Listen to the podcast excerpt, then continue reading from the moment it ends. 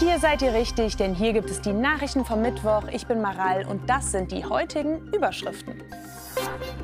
Ich fühle mich seltsam. In der Pubertät verändert sich ziemlich viel, äußerlich und innerlich. Ich gehöre dazu. Beim Sport geht es nicht immer ums Gewinnen, es geht auch um das Teamgefühl. Und ich fliege. So ungefähr muss es sich anfühlen, wenn man diesen Sport hier macht.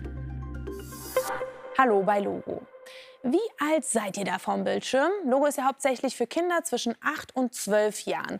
Und das ist auch oft das Alter, in dem sich der Körper verändert. Man kommt dann in die Pubertät. Ärzte und Ärztinnen sagen frühestens mit acht Jahren, aber es kann auch erst mit zwölf oder 13 losgehen. Jetzt wurde festgestellt, vor allem seit der Corona-Zeit kommen weltweit immer mehr früher in die Pubertät, also bevor sie acht Jahre alt sind. Egal wann es passiert, in der Pubertät ist im Körper richtig viel los. Was genau, erklären wir euch. Pubertät ist eine Phase im Leben, irgendwann zwischen Kindsein und Erwachsenwerden. Während der Pubertät verändert sich auch im Körper einiges. Keine Sorge, das ist vollkommen normal. An verschiedenen Stellen wachsen auf einmal Haare. Mädchen merken die Pubertät auch daran, dass ihre Brüste wachsen und sie ihre erste Regelblutung bekommen. Jungs kommen zum Beispiel in den Stimmbruch, ihre Stimme wird dadurch tiefer. Mann, immer so früh aufstehen nervt echt. Jungen und Mädchen werden in dieser Zeit geschlechtsreif. Das bedeutet, sie können Kinder zeugen und bekommen. Aber nicht nur äußerlich verändert sich vieles, auch innerlich ist eine Menge los. Viele Jungen und Mädchen erleben eine Achterbahn der Gefühle. Verantwortlich für dieses Gefühlschaos sind bestimmte Stoffe, die der Körper in der Pubertät vermehrt bildet. Hormone. Sie sorgen zum Beispiel dafür, dass sich im Gehirn neue Nervenzellen verbinden und andere verschwinden. Das Gehirn gleicht in dieser Zeit einer Baustelle. Und die sorgt öfter dafür, dass viele Jugendliche beispielsweise öfters schlecht gelaunt sind. Och nee, lass mich in Ruhe. Manche ziehen sich zurück, manche können schlechter lernen. Mit der Pubertät haben einige mehr Probleme, andere weniger. Denn jede Pubertät ist anders, so wie auch jeder Mensch anders ist. Und jetzt ist es ja so, dass sich der Körper von einigen Kindern, vor allem seit Corona, früher verändert. Die Pubertät beginnt schon, bevor sie acht Jahre alt sind. Warum das so ist, untersuchen Wissenschaftler und Wissenschaftlerinnen gerade und haben ein paar Vermutungen. Es ist schon seit mehreren Jahrzehnten zu beobachten, dass die Pubertät bei Mädchen und Jungen immer früher beginnt. In den vergangenen zehn Jahren verschob sich der Start um etwa drei Monate. Doch in der Corona-Zeit wurde plötzlich bei deutlich mehr Mädchen und Jungen eine außergewöhnlich frühe Pubertät festgestellt. Zum einen könnte das daran liegen, dass Eltern und Kinder mehr Zeit miteinander verbracht haben und es daher einfach öfter aufgefallen ist. Zum anderen haben sich viele Kinder in der Corona-Zeit weniger bewegt und gleichzeitig mehr gegessen. Und Übergewicht gilt als eine Ursache einer frühen Pubertät. Weitere Auslöser für einen frühen Start der Pubertät können auch Stress sein oder wenn Kinder sehr viel Zeit vor Smartphones oder Tablets verbringen. Und klar, das alles war für viele Kinder und Jugendliche in der Corona-Zeit Alltag. Wenn ihr früher in die Pubertät kommt, dann muss das nicht unbedingt schlimm sein. Am besten, ihr besprecht das dann mit eurem Arzt oder eurer Ärztin. Wichtig ist, dass ihr euch in eurem Körper wohlfühlt. Und dafür könnt ihr auf logo.de vorbeischauen. Da haben wir ganz vieles rund um die Fragen, was passiert in meinem Körper oder was ist eigentlich schön oder wie muss ich eigentlich aussehen. Antworten gibt's auf logo.de. So, und jetzt bräuchte ich hier so einen Fußballboden denn es geht jetzt um Fußball. Nein, liebe Bayern-Fans, es geht nicht darum, dass euer Trainer Ende der Saison geht. Es geht nicht um den Profifußball. Es geht um einen Film, in dem es darum geht, was Fußball für jeden Spieler und jede Spielerin bedeuten kann. Wie der Sport einen stärker macht und ein Team zusammenbringt. Premierenfeier des Berlinale Fußballfilms heute Nachmittag. Elf Teams aus ganz Deutschland, die zeigen, dass es beim Fußball um viel mehr gehen kann als nur ums Kicken. Elf Kurzfilme sind so entstanden. In einem geht es um ein Mädchenteam vom FC Internationale Berlin. Die Mannschaft wird mit der Kamera zu einem Spiel begleitet. Auch die Spielerinnen sehen in ihrem Fußballverein viel mehr als nur Sport. Das man eigentlich alles nur im Team machen kann, weil alleine geht halt einfach gar nichts und jeder ist wichtig für das Team.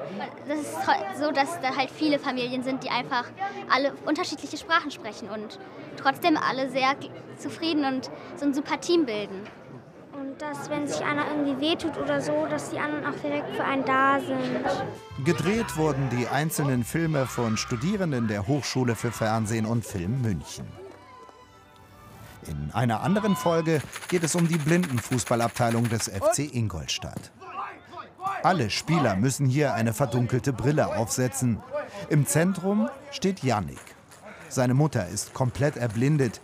Er braucht meistens eine Spezialbrille, um besser zu sehen. So probiert er Blindenfußball aus. Und? Wie war es heute? Hm? Ja, war schön. Die sind ja ziemlich nett zu mir. Ja. Janik haben die Dreharbeiten Spaß gemacht. Mit dem Blindenfußball will er weitermachen, auch wenn es am Anfang schwierig war. Bei dem ersten Spiel bei mir, wo ich wirklich auch gespielt habe, da war es halt wirklich, also, boah. Also ich bin da auch zum Beispiel die ganze Zeit an der Bande gewesen, weil, also die Bande, weil es halt sonst habe ich direkt einen Orientierungsverlust gehabt, weil halt überall irgendwer rumschreit. Auch ein paar Fußballpromis sind zur Premiere gekommen. Der einstige Kapitän der Nationalmannschaft Philipp Lahm und Celia Sasic. Die frühere WM-Torschützenkönigin erinnert der Film an die eigenen Anfänge. Für mich war das schön, diese Filme einfach auch zu sehen, weil es einfach so echt war und so rein und man wirklich das Gefühl hatte, hätte auch ich sein können. Nach der Berlinale soll der Film auf Kinotour gehen und anschließend während der Europameisterschaft im Sommer laufen. Und wir bleiben beim Thema Sport, aber wechseln ins Wasser. Da kann man ja viele verschiedene Sportarten machen. Man kann schwimmen, tauchen, segeln oder surfen. Das hier, das nennt sich Kitesurfen, also Surfen mit einem Lenkdrachen. Das machen gerade die 40 besten Kitesurfer der Welt beim ersten Weltcup des Jahres. Traumhaftes Wetter, meterhohe Wellen und Wind.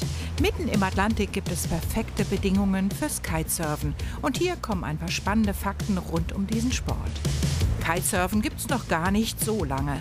Vor gerade mal 28 Jahren zeigten zwei Sportler auf Hawaii, wie das so funktioniert, auf einem Board zu stehen und sich von einem Lenkdrachen den Kite übers Wasser ziehen zu lassen. Seitdem hat sich der Sport ganz schön schnell verbreitet und wird jetzt olympische Disziplin. Das heißt, Kitesurfen ist diesen Sommer bei den Olympischen Spielen in Paris dabei. Die Grundlagen des Kitesurfens lassen sich ziemlich schnell lernen. Fachleute sagen, dass man eigentlich in jedem Alter damit anfangen kann. Aber um solche coolen Sprünge hinzubekommen, muss man auf jeden Fall sehr lange Zeit sehr viel trainieren. Auf in die Freiheit. Fünf iberische Luchse springen hier im Süden von Spanien in die Wildnis.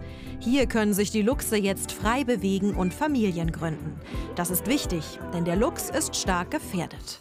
Iberische Luchse leben nur auf der Iberischen Halbinsel. So nennt man den Teil von Europa, auf dem unter anderem die Länder Spanien und Portugal liegen. Erkennungszeichen: Pinselohren, stark geflecktes Fell, scheu, Einzelgänger. Einst waren die iberischen Luchse überall auf der Halbinsel verbreitet. Aber ihr Lebensraum wurde immer kleiner. Durch Straßen, Bahnstrecken oder Landwirtschaft. Vor mehr als 20 Jahren waren die iberischen Luchse deshalb fast ausgestorben. Um den seltenen Luchs zu retten, haben sich deshalb viele Menschen zusammengetan. Luchse werden besser beschützt, gezüchtet und dann wie diese hier in die Freiheit entlassen. Und das klappt. Mittlerweile leben hier schon wieder einige Luchse. Es müssen aber noch viel mehr werden. Und das Erkennungszeichen unseres morgigen Moderators, breites Lächeln, dunkle Augen und er macht mit den Moderationskarten immer so. Na, wisst ihr, wer es ist? Morgen kommt die Auflösung. Und die Erkennungszeichen für das Ende von Logo. Erst kommt das Wetter und dann ein Witz. Heute hat ihn uns Jo zugeschickt. Danke dafür und wir sehen uns bald wieder. Macht's gut und tschüss. Am Donnerstag regnet es fast überall ziemlich viel und teilweise auch ziemlich stark. Im Südwesten und Westen kann es außerdem ganz schön windig werden, bei Temperaturen von 9 bis 16 Grad. Was sagt ein Hai, nachdem er einen Server gegessen hat? Nett serviert, sogar mit Frühstücksbrettchen.